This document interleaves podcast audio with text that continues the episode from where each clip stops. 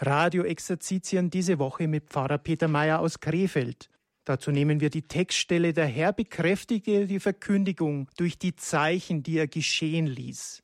Empowerment. Leben im Licht der Herrlichkeit Gottes. So hören wir jetzt den zweiten Vortrag von Pfarrer Peter Mayer.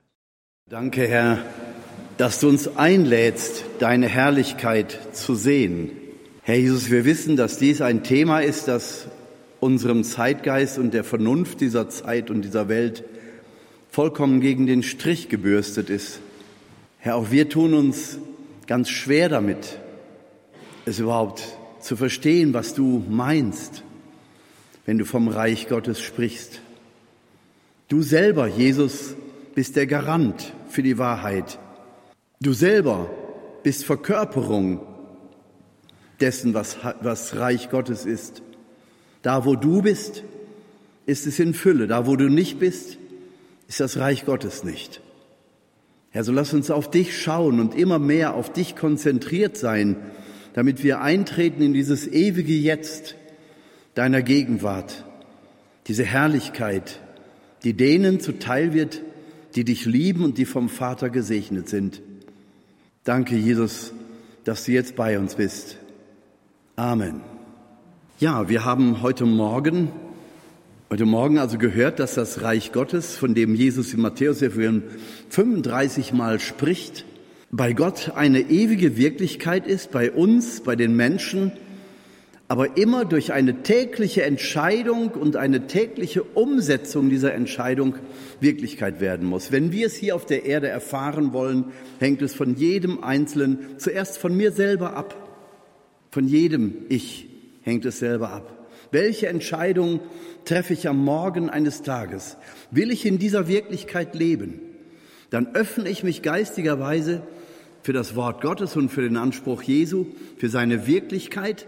Ich nehme ihn auf in den Wurzelgrund meines Herzens, lasse ihn da Raum greifen und gebe ihm Wachstum. Der Heilige Geist wird es transformieren in die Gegenwart Jesu in meinem Leben. Ich sage Ihnen eins, wenn ich mit Jesus lädt, hält es jetzt an diesem Punkt schon für reinen Quatsch.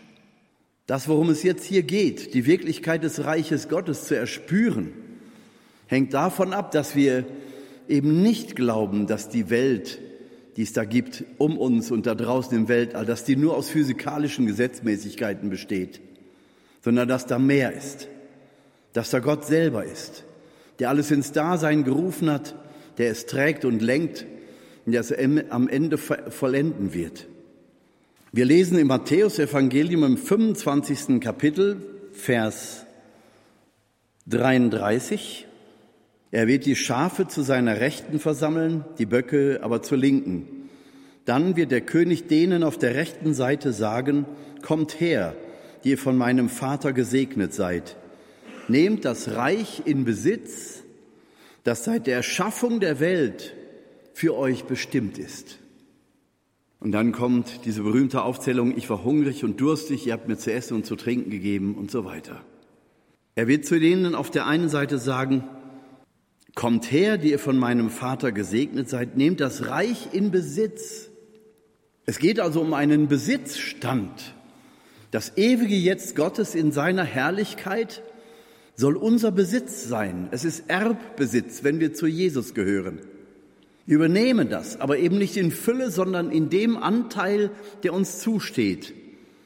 Und andersrum ausgedrückt, wir werden Teil des Ganzen. Es geht um eine Vereinheitlichung, eine Verinnerlichung. Das Reich Gottes wird in uns Wirklichkeit sein und wir werden Teil dieser Wirklichkeit der Herrlichkeit bei Gott sein. Auf jeden Fall wird es nicht einsam sein. So viel steht fest. Und das kann man auch über unsere ganze Religion sagen. Christentum ist nicht in erster Linie Religion, sondern ist in erster Linie Beziehung. Jesus, der Sohn des lebendigen Gottes, kommt aus der Ewigkeit, aus der Übernatur des Vaters, um uns auf sichtbare Weise zu verkörpern, wer Gott ist und wie er ist. Dass er liebender Vater ist, dass er Person ist, dass er ansprechbar ist, dass er unser Leben ins Dasein gerufen hat und dass er uns am Ende in Liebe nach Hause rufen wird, dass er in jeder Schwierigkeit, auf jeder Klippe dieses Lebens bei uns ist. Aber nicht so, wie wir uns das wünschen, dass er uns aus den Schwierigkeiten heraushebt, sondern dass er uns geistigerweise nah ist und uns trägt und uns auch die Kraft gibt, dieses Empowerment, in den Leiden eben nicht Gott zu verlieren und zum Teufel zu gehen im wahrsten Sinne des Wortes, sondern bei Gott zu bleiben, an seine Liebe zu glauben, jenseits der Schmerzen, jenseits der üblen Erfahrungen. Und in den Augenblicken ist es ja wohl am schwierigsten. Reich Gottes, geistige Wirklichkeit. Jesus, wie gesagt, spricht 35 Mal im Matthäus-Evangelium davon. Das ist sein Begriff, so kann man sagen, denn im ganzen Alten Testament kommt dieser Begriff nur siebenmal vor. Und alles, was Jesus den Menschen sagt, zielt darauf hin, dass sie durch ihn zum Vater kommen. Wer mich sieht, sieht den Vater. Und er ist gekommen, die Welt zu erlösen durch seine Liebestat am Kreuz, die totale Hingabe, um uns das Tor zu öffnen für die Herrlichkeit Gottes. Und dies eben nicht nur wenn wir die Augen zumachen, wenn wir sterben, wenn wir in diese Herrlichkeit Gottes eintreten, sondern das Hier und Jetzt soll bereits von diesem Gedanken und von der Wirklichkeit durchdrungen sein, denn wir sollen hier schon Zeugen dieser Wirklichkeit sein, bevor wir beim Herrn ankommen. Das heißt also, wir sollen jetzt nicht irgendwie leben und dann da hinten eine ganz andere Wirklichkeit vorfinden, sondern diese Wirklichkeit, die wir vorfinden, hat mit unserem Hier und Jetzt zu tun denn ich war hungrig und durstig und ihr habt mir beigestanden. Also humanistisches, geschwisterliches Tun spielt sehr wohl eine große Rolle. Mit, in unserer Beziehung zu Christus, in unserer Beziehung zu Gott, in unserem Eintreten in dieses ewige Reich Gottes. Aber wie kommen wir dahin, dass es im Hier und Jetzt uns bereits durchdringt, dass es uns durchatmet, dass es ja Teil unseres Wesens wird? Wenn ich also sage, dass Christentum im Wesentlichen Beziehung ist, die Beziehung Jesu zum Vater. Jesus sagt selber einmal, ich bin nicht gekommen, um abzuschaffen, sondern ich bin gekommen, um zu erfüllen, was im Gesetz und in den Propheten geschrieben steht. Er ist also nicht gekommen, um das Judentum abzuschaffen. Er ist gekommen, um zu erfüllen, was in den Propheten geschrieben ist. Und um zu wissen, wer Jesus in Wirklichkeit ist, brauchen wir auch die Prophetien des alten Bundes Jesaja, Jeremia, Ezechiel und welche Propheten da alle Auskunft über ihn geben, auch die kleinen Propheten. Alles weist im Grunde darauf hin, dass Christus sozusagen der Höhepunkt der Schöpfungsordnung Gottes ist, der Messias, der absolute Höhepunkt, die Vorwegnahme der Herrlichkeit, die Vorwegnahme der Vollendung in Gott. Und wenn dieser Jesus der Fleisch angenommen hat als lebendiges Wort Gottes, als Sohn dieses lebendigen Gottes, dann könnte man ja denken, gut, diese Einheit ist zementiert, dann kann er sich ja ganz diesem Leben widmen. Jesus widmet sich diesem Leben und den Menschen, aber immer aus dieser Beziehung zum Vater heraus. Es ist für ihn seine Nahrung, mit dem Vater eins zu sein, also das Gebet, die Zwiesprache, eben Beziehung. Beziehung zum Vater, das ist für ihn alles. Er muss den Vater sprechen hören. Er muss sehen, was der Vater tut, um es umzusetzen im Hier und Jetzt dieser Erde. So drückt er sich selber aus im Johannesevangelium. Ich kann nur das tun, was ich den Vater im Himmel tun sehe. Ich bin nicht gekommen, um eigenmächtig zu handeln, sondern ganz im Willen des Vaters zu sein. Es ist seine Nahrung, es ist seine Bestimmung, es ist sein Wesen, eins zu sein mit dem Vater. Wer mich sieht, sieht den Vater. Verstehen Sie, ich sage diese Sätze, um Ihnen deutlich zu machen, welche Dimension das Gebet für Jesus hat. Nämlich in dieser Einheit, in dieser absoluten Beziehung zum Vater zu sein.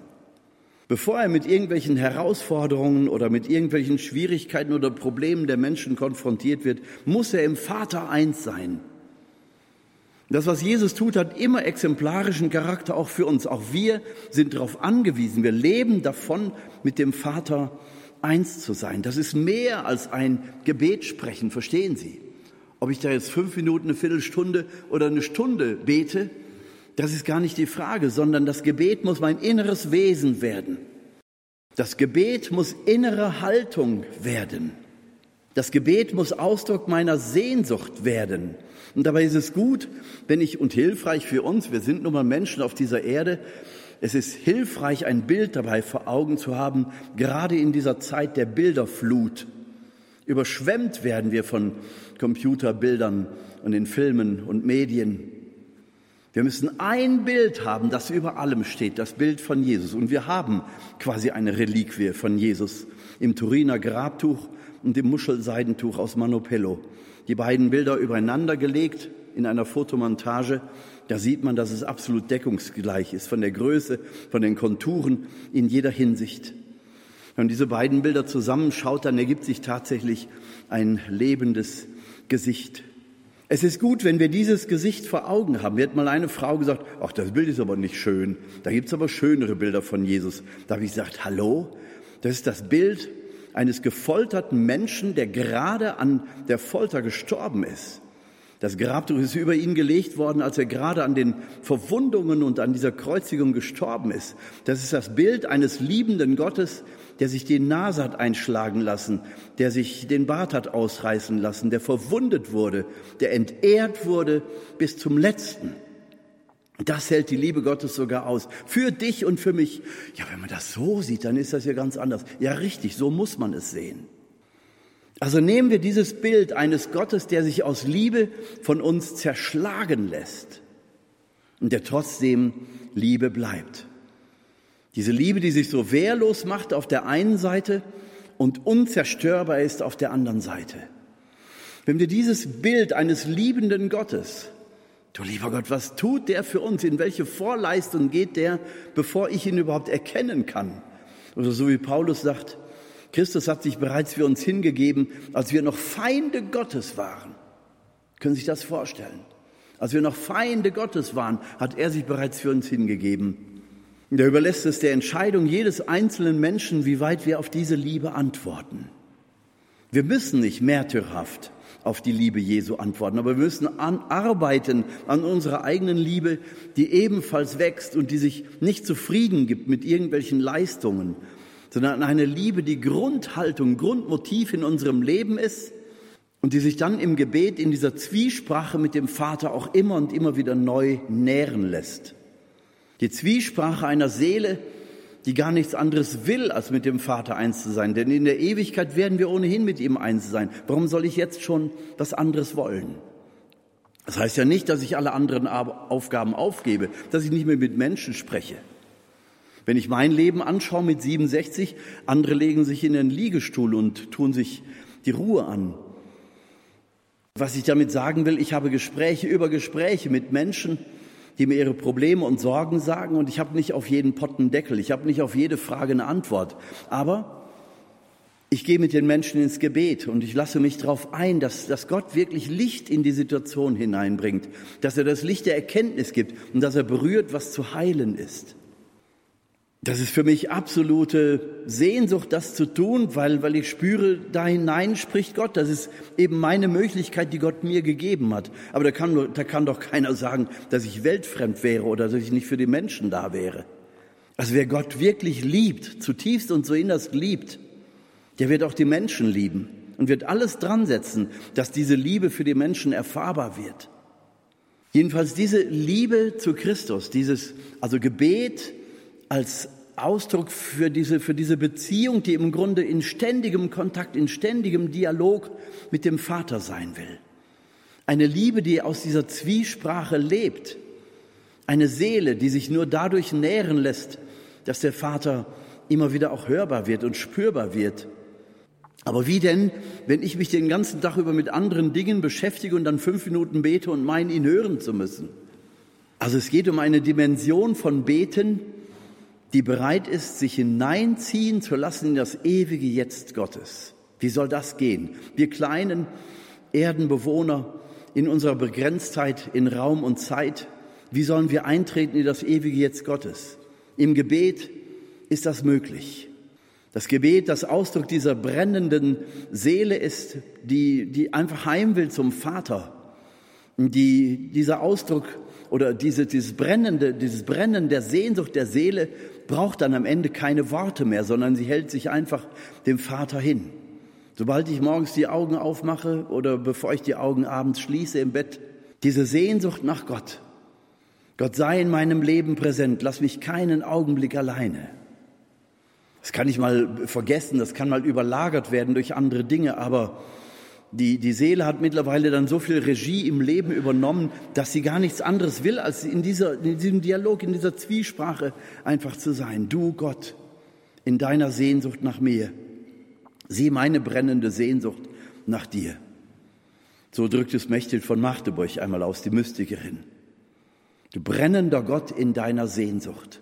Dabei spricht sie genauso von dem eigenen Brennen des Herzens. Und sie sagt, das Brennen der Sehnsucht in mir ist doch schon Antwort auf die Sehnsucht, die Gott nach mir hat. In seiner Liebe hat er mich erschaffen, in die Welt gesetzt.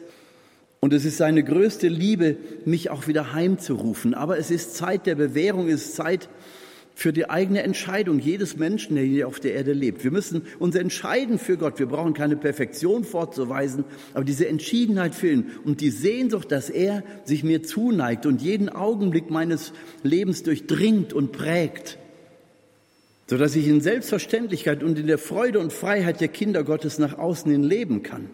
Aber ich weiß, wo mein Herz zu Hause ist. Und in dieser Sehnsucht nach Gott werde ich es früher oder später da ist gar kein Zweifel.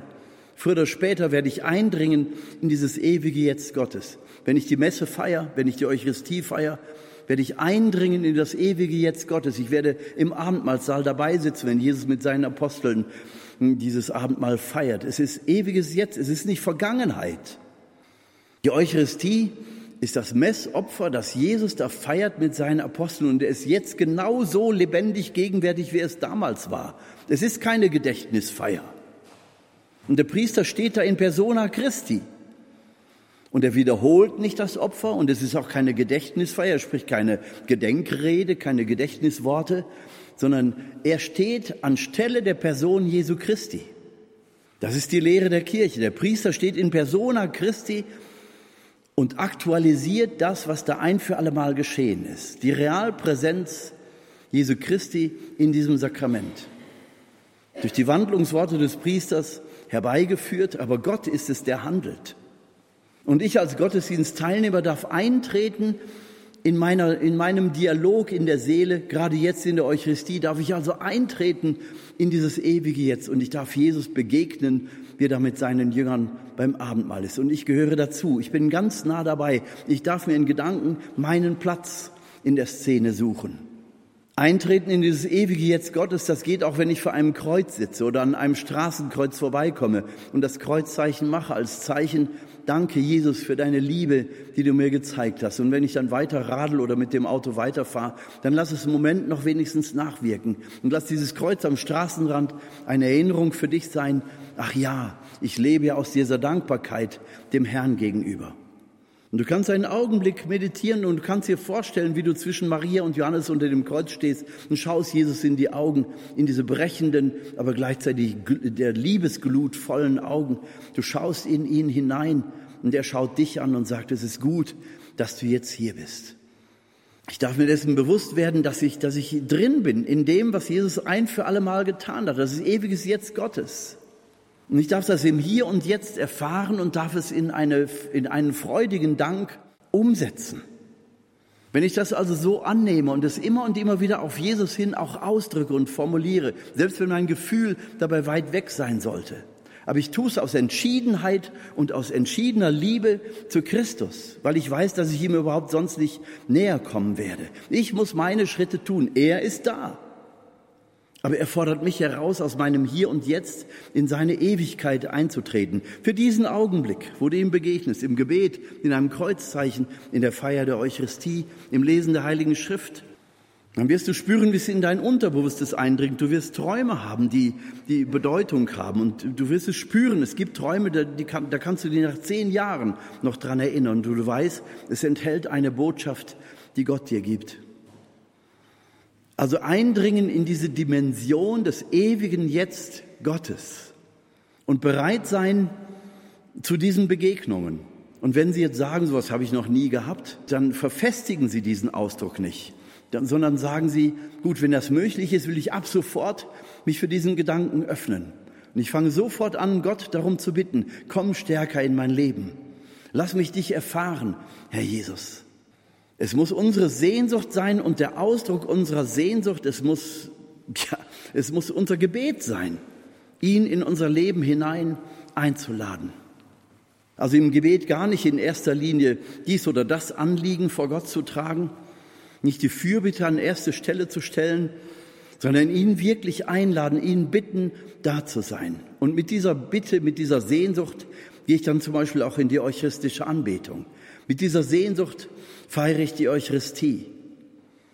Mit dieser Sehnsucht lese ich die Heilige Schrift oder schlage Gebete auf oder formuliere sie selber. Also Gott viel mehr Raum geben. Wissen wir leben in einer Zeit, wo der Glaube so auch systematisch verfolgt wird und aus der Gesellschaft verdrängt wird.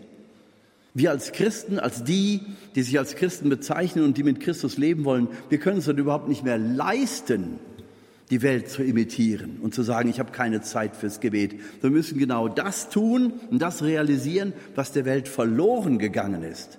Nicht in erster Linie die Missionierung, dass ich die Leute mit Worten versuche zu überzeugen. Vergiss es. Sondern bete für die Menschen, die, denen du am Tag begegnen wirst. Und bitte Gott, dass er so sehr in dir ist, dass er durch dich oder auch ohne dich, aber irgendwie, dass er die Herzen der Menschen berührt, denen du heute begegnest. Also im Gebet sein, im ständigen Gebet, in dieser ständigen Liebessehnsucht, dass Gott in deinem Leben stärker Raum ergreifen möge. Das hat schon was zu tun mit dem Eintreten in diese Herrlichkeit Gottes. Wer also die Herrlichkeit Gottes erwartet und ist nicht durch und durch Beter oder ein Gottessucher, der ist noch ganz weit entfernt. Wenn du sagst, ich bin noch kein Gottessucher und ich bin auch noch im Gebet nicht so weit vorgedrungen, noch lange nicht, dann gib nicht auf, sondern drück Gott deine Sehnsucht danach aus. Wenn durch diese Worte jetzt in dir etwas zum Klingen kommt und du sagst, ach, wie gerne würde ich mir das wünschen, dann sprich es aus und sei sicher, Gott hört das. Und er steht da und sagt, nichts lieber als das, mein Kind. Aber bitte, bleib dran. Und sag es nicht einmal in 20 Jahren und wunder dich, dass nichts passiert. Bleib dran, Kind Gottes. Es liegt an uns, diese Erfahrung der Herrlichkeit Gottes in unserem Leben zu vertiefen und erfahrbar zu machen. Also unser Gebet muss dem Gebet Jesu gleichen, als Ausdruck dieser Einheit mit dem Vater. Ich kann gar nichts tun, wenn ich es nicht den Vater tun sehe, sagt Jesus. Und das muss unser Gebet sein. Ich kann und will überhaupt nicht ohne dich leben, Jesus. Wenn ich so etwas formuliere, bin ich schon auf der richtigen Spur. Deswegen bleibt mir ja mein, mein Auftrag in Familie, im Arbeitsbereich und, und wo ich überall tätig bin und was zu meinem Leben dazugehört. Ich bleibe ja in den ganzen Dingen, aber ich bitte Gott, dass er mit dazukommt in Jesus Christus. Dass er Raum greift in mir. Und dann geht es auch um weitere Dimensionen des Betens. Wisst ihr, die meisten Menschen, wenn ich mal so frage oder wenn ich es mal höre, wenn Leute mir das auch erzählen, Wann betest du eigentlich? In welchen Situationen betest du? Die meisten sagen, wenn ich irgendein Anliegen habe oder wenn irgendetwas Angstmachendes auf mich zukommt, wenn irgendein unlösbares Problem da ist, dann geht sofort das Stoßgebet nach oben, oh Gott, hilf. Darf ja auch sein, ist ja in Ordnung. Aber wenn die Notsituation der Auslöser ist für ein kurzes Gebet und dann, ah, ist nur mal gut gegangen, jetzt geht alles wieder normal weiter und normal weiter heißt dann eben auch ohne Gott. Ja, na, natürlich nicht ohne Gott würdest du dann sagen, der ist ja der irgendwo. Aber du, Kind Gottes, lebst doch quasi ohne ihn. Und das ist etwas, was Gott überhaupt nicht will. Er will sich uns zu erkennen geben, aber er sucht unsere Nähe, er sucht unsere Bereitschaft, ihn einzuladen. Das heißt, oft haben wir viel zu viel Ballast um uns herum, Dinge, die uns abhalten, die uns so sehr gefangen nehmen, die so viel Beschäftigung brauchen, dass wir bei aller Liebe da nicht weiterkommen. Wenn wir fortgeschritten sind auf dem Weg des Gebetes, dann können wir auch solche involvierenden Situationen mit dem Gebet durchdringen. Aber wer immer nur in diesen sorgenvollen Details des Alltags bleibt, für den ist der Tag wie eine Perlenkette, Perle auf Perle aufgereiht auf der Schnur und das Gebet findet dann nur vielleicht morgens und abends nochmal seinen Platz. Gott sei Dank, immerhin ist es da. Es geht hier ja auch um geistliches Wachstum. Wenn wir über das Reich Gottes reden und über die Herrlichkeit Gottes, dann heißt das doch, dass wir hineinwachsen sollen in eine Wirklichkeit, so wie die Apostel auch, bevor sie an die Enden der Erde gehen. Sie bringen ja nicht irgendein Thema. Sie sprechen ja nicht irgendwas, was sie studiert oder auswendig gelernt haben, außerhalb von sich, sondern sie sprechen über sich und über den auferstandenen Jesus in ihnen. Sie sprechen über das, was eins geworden ist. Also wir in dieser Zeit die wir immer weniger werden, die eine tiefe Beziehung zu Christus haben, sind aufgerufen, Zeugen seiner Liebe und seiner Herrlichkeit zu sein in dieser Welt. Und wenn diese Herrlichkeit nicht erfahrbar wird, dann, äh, wenn wir selber nicht wissen, wovon wir reden, dann winken die anderen schnell ab und sagen, ach komm, wir machen weiter mit unserem Thema. Darum geht es doch jetzt wirklich äh, zu erfahren oder auch Schritte zu machen, zumindest in der Sehnsucht und dem Ansatz, die uns in diese Herrlichkeit Gottes, in das Reich Gottes hineinversetzen. Also unser Gebet. Diese Haltung, die Jesus an den Tag legt, seine Vereinigung, seine, seine tiefe Verwurzelung im Vater, die auch unsere werden soll. Also diese grundsätzliche Sehnsucht nach Gott in allen Bereichen unseres Lebens. So, und dass wir dann aber das konkrete Gebet, das ausgesprochene Gebet, nicht nur dann praktizieren, wenn wir in eine Notsituation geraten, wo ich erschrecke und mit meinem Latein am Ende bin, sondern dass ich mein Gebet auch konkret an Gott richte durch Jesus. So beten wir durch Christus unseren Herrn, so beten wir jedes Mal die liturgischen Gebete in der Messfeier. Durch Christus also zum Vater beten. Und ob ich dann jetzt direkt den Vater anbete oder anspreche oder Christus anspreche, das, ähm, das kommt dann auf selber heraus am Ende, weil beide eins sind und im Geist sind Vater und Sohn eins. Aber das Gebet muss eben Ausdruck dessen sein, was Jesus uns anbieten will. Jesus will, dass wir das ersehnen, was Gott für uns bereithält. Nämlich wir kommen doch aus der Herrlichkeit Gottes, wir gehen dahin zurück. Also er will, dass uns diese Herrlichkeit, das Reich Gottes, dass uns das am Herzen liegt. Und so lehrt ihr der Apostel auch beten. Nachdem die Jünger ihn immer und immer wieder gesehen haben in dieser Intensität auf Bergrücken in der Nacht, in der Wüste, in der Einsamkeit, immer wieder erleben sie ihn, wie er betet, nicht nur zwei Minuten oder sowas, sondern sie erfahren, dass das Gebet wirklich dieses innere Wesen Jesu zum Ausdruck bringt, diese Beziehung zum Vater. Und dann fragen sie ihn voller, voller Bewunderung, Herr, was, was passiert da? Wir wollen so beten können wie du. Und Jesus sagt ihnen indirekt, ihr werdet so beten, aber ihr werdet erst den Heiligen Geist haben müssen, sonst werdet ihr es nie verstehen. Also, und dann lehrt er sie aber dennoch das Vaterunser beten. Das Vaterunser ist ja nun ein Gebet, das sich von unseren Normalgebeten wirklich abhebt. Denn während wir doch oft beten für die Dinge, die uns umgeben, ich bete für die Familie, ich bete für eine Krankheit, ich bete für einen Sterbenden, ich bete für meine eigenen Schmerzen, für meine eigenen Sorgen, für das Gutgehen eines Planes. Ich bete für das Gutgehen der Ehe, der, der Kinder, die geheiratet haben oder was auch immer. Ich bete immer für die Anliegen, die mich umgeben. Jetzt wird sicherlich der eine oder andere sagen, ja, worum soll ich denn sonst beten? Ja, nimm halt das Vaterunser. Vater unser im Himmel, geheiligt werde dein Name. Was löst das in dir aus? Ja, pff, eigentlich nichts, bete ich ja jeden Tag. Ja, diese Selbstverständlichkeit, mit der ich das also ausspreche als Christ, heißt noch lange nicht, dass ich verstehe und schon gar nicht, dass ich nachvollziehe, was ich da bete. Geheiligt werde dein Name. Worum geht es denn? Der Name Gottes ist heilig. So heißt es im ersten Gebot des Dekaloges, der zehn Gebote schon. Der Name des Vaters ist heilig und er will von uns angebetet und verherrlicht werden. Das ist also der erste Aspekt des Gebetes, Gott Lobpreis zu geben, Gott die Ehre zu geben. Deswegen ist es gut, wenn wir all unsere Gebete, unsere Gottesdienste mit dem Lobpreis beginnen. In der Eucharistiefeier oder auch in charismatischen Gebetsveranstaltungen nimmt das einen breiten Raum ein, das Lobpreisgebet. Im Gottesdienst, großer Gott, wir loben dich und lobe den Herrn. Und im charismatischen Gebetsbereich eben diese moderneren Lieder, die alle vertonte Gebete sind, aber wo es im Wesentlichen um Anbetung und Verherrlichung geht. Ich kann Ihnen ein eigenes Zeugnis davon geben. Eines Morgens, das war noch ganz am Anfang dieses Weges, den ich da genommen habe. Ich war auf einer Veranstaltung, es ging um Charismen, es ging um das Gebet, um die Gnadengaben Gottes. Ja, das Morgenprogramm sollte beginnen. Es sollte mit dem Lobpreis beginnen. Und ich war in meinem Zimmer noch nicht ganz fertig, weil ich furchtbare Kopfschmerzen hatte und wusste nicht, was ich tun sollte. Hab dann vorm Spiegel gestanden, habe mein Gesicht angeguckt. Es, man, man, sah also wirklich, dass da hm, auch Schmerzfalten waren. Es war nicht so einfach. Und dann wollte ich eben schnell ein paar Schmerztabletten nehmen. Als ich innerlich eine Stimme hörte, würdest du das für mich lassen? Da habe ich gedacht, Jesus, wenn diese Stimme jetzt wirklich von dir war, natürlich lasse ich das. Für dich. Habe also die Tabletten nicht genommen, die Kopfschmerzen hörten natürlich auch nicht auf und die Tür war auf den Spalt auf.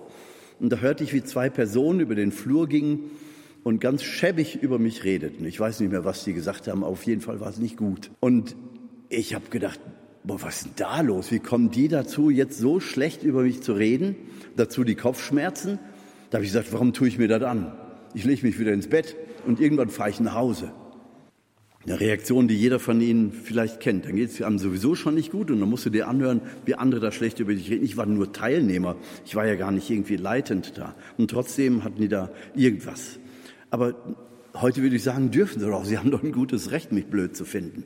Aber damals war ich eben noch viel mehr abhängig davon, dass die Leute mich mögen und dass ich eben schmerzfrei bin. Ich wollte ja schließlich gut drauf sein, wenn ich da hingehe und Gott lobe. Und Jesus, ich hörte dann wieder innerlich diese Stimme, würdest du diesen Groll lassen?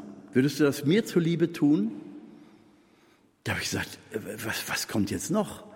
Also natürlich nehme ich keine Tabletten, ja gut, von mir aus, die können also reden, was sie wollen. Also ab zum Lobpreis. Dann bin ich also so innerlich angeknabbert, um es mal vorsichtig auszudrücken, da in den Lobpreisraum gegangen und ich habe mich den anderen angeschlossen. Zuerst habe ich nur gedacht, boah, kostet mich alles. Dann habe ich mich einfach darauf eingelassen. Die Lieder waren schön, es war auch guter Lobpreis. Ich habe dann die Arme gehoben, ich habe mitgesungen und ich weiß nicht, was passiert war. Auf jeden Fall, irgendwann war nichts mehr von Kopfschmerzen spüren und irgendwann war auch kein Groll mehr da. Und als ich dann drüber nachgedacht habe, habe ich nur drüber gelächelt. Also weil ich gedacht habe, worüber hast du dich eigentlich aufgeregt? Lass sie doch denken, was sie wollen. Wenn es was gibt, was ich wissen sollte, dann sollen sie es mir sagen. Wenn sie es mir nicht sagen, kann es nicht so wichtig sein. Hm. So einfach ist das. So einfach kann es sein wenn ich die Dinge auflösen lasse, von Jesus her auflösen lasse. Und ich kann Ihnen sagen, im Lobpreis kann man solche Erfahrungen machen. Lobpreis hat etwas, was Gott die Ehre gibt, und das ist das, das, ist das erste Anliegen im Vater unser, und das muss und wird seine Auswirkungen auf mich in meinem Hier und Jetzt haben. Jetzt kann irgendjemand sagen, ja gut, durch den Lobpreis hast du natürlich dann den Kreislauf in Schwung gebracht, das ist noch besser als Kaffee, also dann gehen die Kopfschmerzen weg. Ich brauche aber keine physikalische Erklärung für sowas. Sondern ich habe die Erfahrung gemacht, ich hatte die Kopfschmerzen und hatte sie nicht mehr, nachdem wir den Lobpreis gemacht hatten. Und ich hatte den Groll über die Leute, die da schlecht über mich geredet haben. Ich habe sie sogar wiedererkannt da in der Gruppe und habe aber, ich konnte lächeln und konnte sagen, ach Gott, sehe ich neu. Ist alles nicht wichtig. Wichtig ist, dass du da bist, Jesus. Wichtig ist, dass du da bist und dass du mein Hier und Jetzt verwandelst. Hat er gemacht. Dank sei Gott. Also das ist eine ganz kleine Erfahrung, aber es gibt ja noch viel wunderbarere Erfahrungen, wenn wir den Namen Gottes verherrlichen. Das heißt, ihn in seiner Herrlichkeit anschauen, in meiner inneren Vorstellung, mit welchen Bildern das auch immer geschieht. Aber ich weiß, Gott ist in seiner ewigen Herrlichkeit und er schaut auf mich herab und hat Freude an mir. Jetzt, wo ich das tue, worum Jesus die Jünger beten lehrt, nämlich seinen Namen groß zu machen, seinen Namen zu loben und zu preisen. Dann die zweite Bitte, dein Reich komme. Ja, lieber Gott, für wen ist das Wort vom Reich Gottes schon konkret? Was heißt denn das? Ja gut, ich bete es halt und fertig ist. Aber dann bin ich doch wieder bei meinem linken Knie, das weh tut. Dann bin ich doch wieder beim Ehemann, mit dem ich im Krach bin. Die Dinge des Alltags drängen sich wieder und wieder auf. Ja gut, das werden sie immer tun. Aber ich soll lernen, im Lobpreis und im Anbeten des Namens Gottes einzutauchen in seine Herrlichkeit, damit eine ganz andere Blickrichtung zu haben und das, was mich hier und jetzt bedrängt und bedroht, nicht mehr so ernst zu nehmen, nicht mehr so wichtig zu nehmen und ihm vor allen Dingen nicht zu erlauben, mich zu beherrschen. So nach dem Motto, boah, wenn ich schon an den und den denke, da kommt mir schon wieder die Galle hoch. Nein, tut sie nicht. Ändere die Blickrichtung, schau auf Jesus und du wirst heilsam erfahren, wie sich deine Galleproduktion wieder normalisiert. Also es hat was Heilsames, wenn wir unsere Blickrichtung ändern, weil dadurch automatisch eine Distanz zu uns selber kommt und auch eine Distanz zu den Dingen, die mich sonst immer wieder ergreifen wollen und festhalten wollen. Ich will nicht Sklave der Gedanken sein, ich will nicht Sklave der Sorgen sein, nicht Sklave der Arbeit sein, sondern ich will Gott gehören. Ich will Gott gehören. So, das wird deutlich und das wird spürbar und daran arbeite ich, wenn ich Gott wirklich die Ehre gebe. Vater unser Himmel, geheiligt werde dein Name. Dein Reich komme. Ja, das, was bei dir Wirklichkeit ist, das soll durchscheinen durch die Wolkendecke. Heute, wo ich vielleicht mit dem linken Fuß aufgestanden bin oder heute, wo ich vielleicht, was weiß ich, schlecht drauf bin aus irgendeinem Grunde oder heute, wo ich irgendwas ganz Schweres zu tun habe. Nein, deine Herrlichkeit soll für mich spürbar werden. Sie soll durchdringen durch die Wolkendecke. So, und darum bete ich. Und das ist meine große Sehnsucht. Sondern atme ich tief durch und werde mir bewusst, Gott, du bist in meinem Leben, danke. Und wenn ich dann losgehe, gehe ich anders los. Ich verspreche es Ihnen. Weil ich meine Blickrichtung geändert habe und eine Distanz zu der Aufgabe, zu dem Problem geschaffen habe, in dem ich bei Gott bin. Und dann schaue ich mir mit, mit den Augen Jesu das an, worum es da geht. Ja, verstehen Sie? Und dann werde ich einen ganz anderen Blick haben. Dann, dann werde ich anfangen, mit dem Herzen Jesu zu lieben und werde eine ganz andere Liebesqualität entwickeln. Dann fange ich an, mit den Händen Jesu zu segnen. Und wen ich einmal gesegnet habe, für den werde ich so schnell die Faust nicht ballen. Also eintreten in diese Herrlichkeit Gottes. Und das kann durch die Qualität meines Gebetes befördert werden. Nicht kann, sondern wird ganz sicher. Wenn unser, unser Gebet eben nicht nur so ein Kreisen um mich selber ist, unser Gebet soll eben nicht egozentriert, also ich zentriert und auch nicht sorgenzentriert sein, sondern es soll Jesus zentriert sein. Jesus du, Jesus du und Jesus doch nochmal du. Wenn das Ganze hier in meinem Leben Sinn macht, dann nur für dich. Oder ich kann und will nicht ohne dich leben. Oder Jesus, ich gehöre dir und niemandem sonst. Dieses ganz auf Jesus ausgerichtet sein, das verändert etwas in mir. Es weitet auch meinen Blick auf die Dinge dieser Welt. Ich merke, dass ich dann eben nicht mehr nur an dem hängen bleibe, was mich sowieso schon immer umgibt, sondern ich spüre dann, dass ich bei Jesus bin und ihm einen ganz anderen Überblick bekomme. So wie wenn ich eine Bergwanderung mache, bin auf einer Höhe und schaue mir dann das Tal an. Da kommt das große Wow. Und ich habe einen ganz anderen Überblick, ganz anderen Einblick. Gute Details sehe ich natürlich später wieder, wenn ich unten bin. Aber mit veränderten Augen eben, weil ich bei Jesus war und mit ihm war. Ein Stück näher an seiner Herrlichkeit dran. Wenn ich bei Jesus bin, bin ich im Reich Gottes, weil Jesus sagt, da wo ich mit dem Finger Gottes, mit dem Heiligen Geist, also die Dämonen ausgetrieben habe, da wo ich in der Mitte bin, da wo ihr mich anbetet, da ist das Reich Gottes schon Wirklichkeit. So wie heute Morgen gesagt, das Reich Gottes ist also kein, kein Gebilde, keine Struktur, kein, kein politisches oder soziologisches Gebilde hier auf der Erde, sondern ist ein Zustand, eine Wirklichkeit, eine geistige Wirklichkeit, die sich immer dann umsetzt, wenn ich ihm Raum gebe. Nicht diesem Gedanken, sondern dieser Wirklichkeit. Es geht um diese ganz andere Wirklichkeit als physikalische oder strukturierte Wirklichkeit, materielle Wirklichkeit. Es ist eine Wirklichkeit, die mich im Hier und Jetzt ergreift und die mich im Hier und Jetzt auch verwandelt. Also das Reich Gottes als die große Kraft meines Lebens. Empowerment, Leben in der Herrlichkeit Gottes. Also wenn ich so ausgerichtet auf Jesus bete um das, was ihm am Herzen liegt, also das Vater unser wirklich in diesem Bewusstsein bete, dass Gottes Wille geschehe und nicht meiner.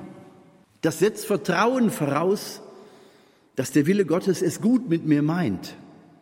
Auch wenn ich Schmerzen dabei, wenn ich ein Kreuz dabei zu tragen habe. Der Wille Gottes wird es immer gut mit mir meinen. Der Wille Gottes wird immer zu meinem Heile sein, denn dafür hat Gott mich erschaffen.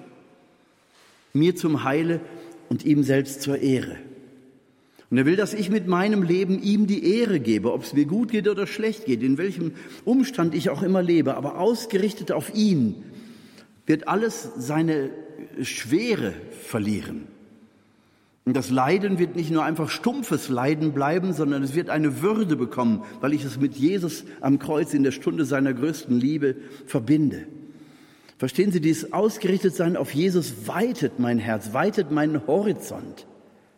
Die Gebete um die Anliegen, die mich sonst immer vorantreiben, die sind dann natürlich auch noch da, aber sie kommen dann unter ferner Liefen, weil ich zuerst Gott erlauben will, Gott zu sein und zu spüren, was ist heute sein Wille über mein Leben. Dass ich darauf wirklich mit offenen Händen und offenem Herzen stehe am Morgen des Tages. Herr, zeig mir, was heute dein Wille ist über mein Leben hier an diesem Ort. Der Gedanke des Reiches Gottes wird sich mir immer mehr erschließen und die Wirklichkeit wird mich immer mehr in seine Weite hineinnehmen. Die Wirklichkeit des auferstandenen Jesus im Herzen der Apostel hat sie in die Lage versetzt, in alle Welt zu gehen, zu wissen, wir sind zwölf und die Bedrohungen und die Gefährdungen sind riesig. Alle Welt hat sich verschworen gegen Jesus, so beten die Apostel in Apostelgeschichte 4, 7. Alle Welt hat sich gegen dich verschworen, aber jetzt streck deinen Arm aus, Gott, und tu Zeichen und Wunder. Die Apostel glauben also daran, die Wirklichkeit, also die Logik würde sagen, ihr habt keine Chance, Jungs. Aber das Vertrauen auf Gott sagt, du bist stärker als meine Angst, du bist stärker als die Wirklichkeit, die ich wahrnehme. Und du kannst in jeder Situation Wunder tun und ich vertraue dir. Ganz einfach, elementar werden. Ich will nichts mehr aus meinem eigenen Willen, sondern ich will einfach nur zum Ausdruck bringen, dass ich dir vertraue, weil ich weiß, dass du es gut mit mir meinst. Du weißt, ich weiß, dass du mich leiten willst. Und solange du mich hier auf der Erde haben willst, wirst du nötigenfalls Wunder tun.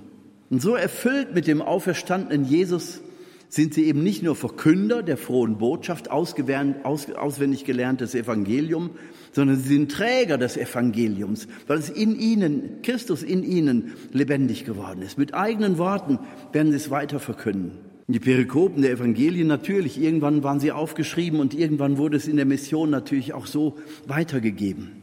Die Apostel sind also Träger dieser Wirklichkeit der Herrlichkeit Gottes in ihren Herzen. Christus, der auferstanden ist ihnen, und das ist Ausdruck dieser Herrlichkeit. Und das ist ein Licht, das strahlt, selbst wenn es rundherum dunkel ist. Das ist eine Agilität, die selbst dann ist, wenn der Teufel ein Netz der Lähmung über das ganze Land ausbreitet. Das ist ein Licht der Freude, selbst wenn eine Betondecke der Generationenschuld, zum Beispiel durch die Nazizeit, noch auf unserem Land liegt. Da, wo du bist mit Christus im Herzen, mit dem Auferstandenen in dir, da picken die Engel mit der Spitzhacke ein Loch in die Betondecke und die Herrlichkeit strahlt durch.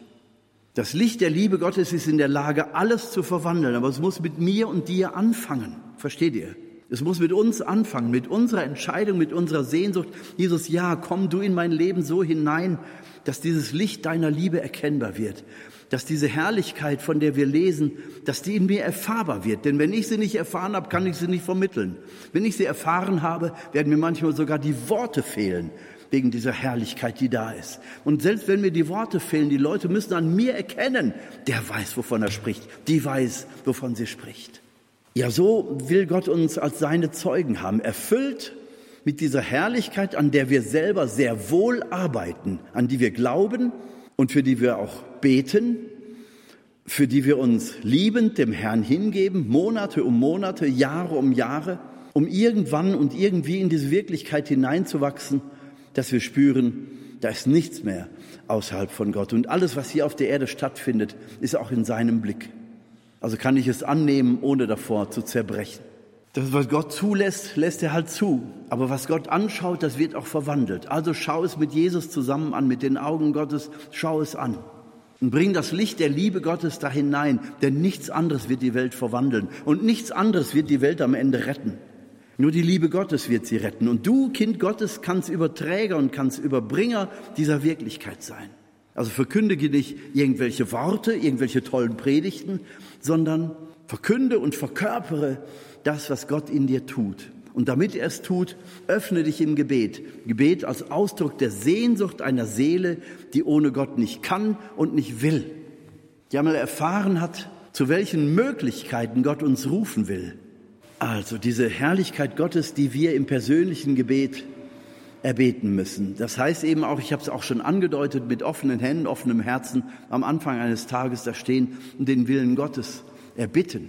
Dieses den Willen Gottes erbitten, das hat auch etwas zu tun mit dem biblischen Beten. Wenn ich wissen will, was der Wille Gottes in meinem Leben ist, dann nehme ich Perikope nach Perikope aus den Evangelien, lese sie durch, meditiere sie, versuche in der Meditation mir bildhaft einen Platz zu suchen unter den Zuhörern Jesu und ich schaue Jesus zu, wie er da spricht oder was er da tut, je nachdem, was da in der Perikope beschrieben wird. Und dann stelle ich mir selber die Frage, was hat Jesus da jetzt eigentlich wirklich gesagt? Wem hat er es gesagt und was davon trifft mich?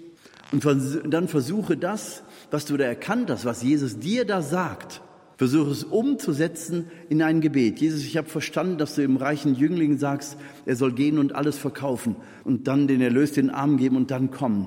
Jesus, du weißt selber, dass ich viel habe, dass ich viel besitze und auch nicht nur im materiellen Sinne, sondern ich habe vielleicht meine Ausbildung, ich habe meine Familie, ich habe Haus und Hof und du weißt selber, wie schwer das ist, das, das zu lassen. Jesus, lehre mich zu erkennen, was du dem reichen Jüngling da eigentlich sagst und lehre mich erkennen, was ein Franziskus zum Beispiel in dieser Perikope verstanden hat, der es dann eins zu eins umgesetzt hat. Den Besitz des Vaters zurückgegeben hat, um dir zu folgen. Ich kann dann weiter beten und sagen, Jesus, ich bin noch nicht so weit, ich kann das nicht, aber vielleicht willst du auch was anderes von mir. Vielleicht willst du, wie dieser reiche Jüngling, dass ich meinen Besitz einsetze, damit die erste christliche Gemeinde dort ihre Heimat findet.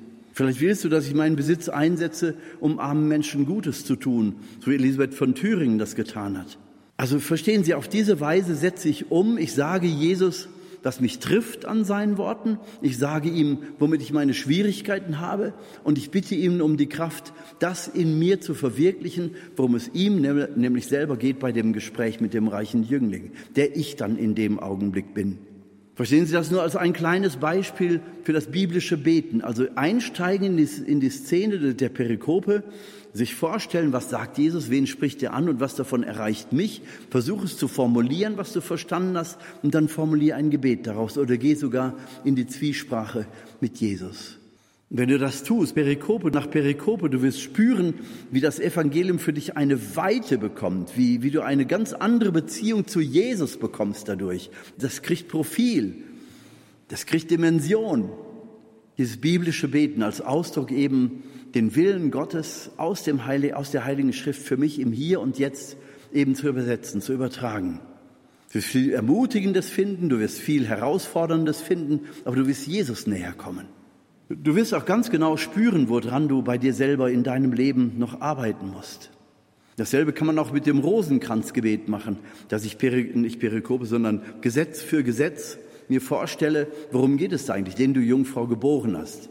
Dann stelle ich mir den Stall in Bethlehem vor, wie, wie Josef da steht, die Tiere, nichts ist vorbereitet, es riecht nicht gerade so angenehm.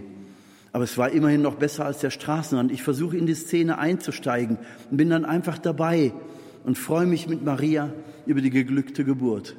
Und ich schaue Maria an, den allem Gott vertraut. Da bin ich auf einmal drin in dieser Szene, bevor dann das Gesetz zu Ende ist und steige ein in das nächste Gesetz und gehe auch bildhaft hinein. Verstehen Sie, dadurch bin ich im Leben Jesu und bekomme eine Beziehung zu Jesus. Darum geht es. Diese Beziehung zu Jesus zu einer wirklichen Freundschaft werden zu lassen sich damit auszukennen und, und wirklich zu sagen, ich bin vertraut mit dem Leben Jesus, ich bin vertraut mit dem, was er den Menschen sagt in den Evangelien.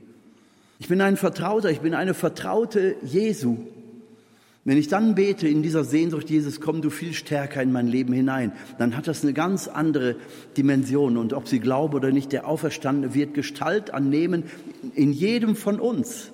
Wir werden Verkörperer, wir werden Träger dieser, dieser Botschaft vom Reich Gottes sein.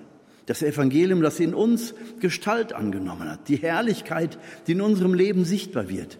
Und ich garantiere Ihnen, früher oder später werden sich auch die Charismen entwickeln. Früher oder später wird es da sein, dass Sie prophetische Worte reden. Früher oder später wird es kommen, dass Sie Trost spenden in einer Situation, wo Sie gar nicht wissen, was zu sagen ist. Kleines Beispiel zum Abschluss. Wir hatten eine Gebetsveranstaltung und eine größere Versammlung von Menschen, haben in kleinen Dreier-, Vierer-Gruppen dann so gesagt, ähm, einer aus dieser Vierergruppe soll ein Anliegen nennen und die anderen legen dann die Hände auf und beten in diesem Anliegen dieser Person. Da hatten wir eine ältere Dame dabei, die mir dann zu verstehen gegeben hat, nee, nee, ich nicht, ich kann das nicht, lass mich mit da raus. Hat sie nicht gesagt, aber so symbolisiert, ne, mit den Händen, nee, nee, ich nicht, lass mich da raus. Und ich habe ihr dann zu verstehen gegeben, auch ohne Worte, ja, ja, doch, du, du, mach mal. Sie hat gemerkt, sie kommt aus der Nummer nicht raus. Also hat sich bereit erklärt, dieser Frau, um die es ging, die Hände aufzulegen. Hat ihr die Hände aufgelegt und ja, äh, ja. Hm. Und dann fing sie an, eben ein Gebet zu formulieren, hat dabei die Augen zugemacht, um sich einfach in Jesus zu konzentrieren und für diese Person jetzt zu beten. Sie hat sich toll drauf eingelassen. Und in dem Moment, das hat die gar nicht gesehen, hat die Frau, für die sie gebetet hat, angefangen zu schmunzeln. Und dann wurde der Mund immer breiter, es wurde ein richtiges Lachen. Und dann, als die Dame aufgehört hat zu beten, dass diese für die gebetet wurde, gesagt, meine Güte, besser hätte ich selber gar nicht formulieren können. Die hat einen absoluten Volltreffer gemacht in mein Leben hinein. Diese Dame, die das erst gar nicht wollte, nee, ich nicht, ich kann das nicht. Du musst es ja auch gar nicht können. Jesus macht das doch in dir. Aber du musst dich bereithalten. Du musst auch den Mut haben, dich vielleicht zum Affen zu machen ne, dich vielleicht zu blamieren. Aber Jesus lässt dich nicht hängen, wenn du es für ihn und mit ihm tust. Dann wird etwas bei herauskommen und du staunst auf einmal über dich selbst. Und du wirst spüren, was die Jünger auch gespürt haben. Jesus in dir vollzieht das. Und das ist ein Augenblick, wo wirklich Herrlichkeit Gottes spürbar wird. Alle stehen da und staunen und sagen einfach nur, danke Jesus, dass du da bist und dass du dich zeigst. Ein Augenzwinkern vom Himmel, ein Augenblick, wo die Herrlichkeit Gottes durchscheint. Guter Gott, wir danken dir für alles, was du in unserem Leben tust, was du mit uns und durch uns tun wirst. Herr, wenn wir beten, dein Reich komme und deine Herrlichkeit werde unter uns sichtbar, dann lass es auch durch uns geschehen. Herr, komm immer mehr in unser Leben hinein und verwandle uns von innen her. Amen.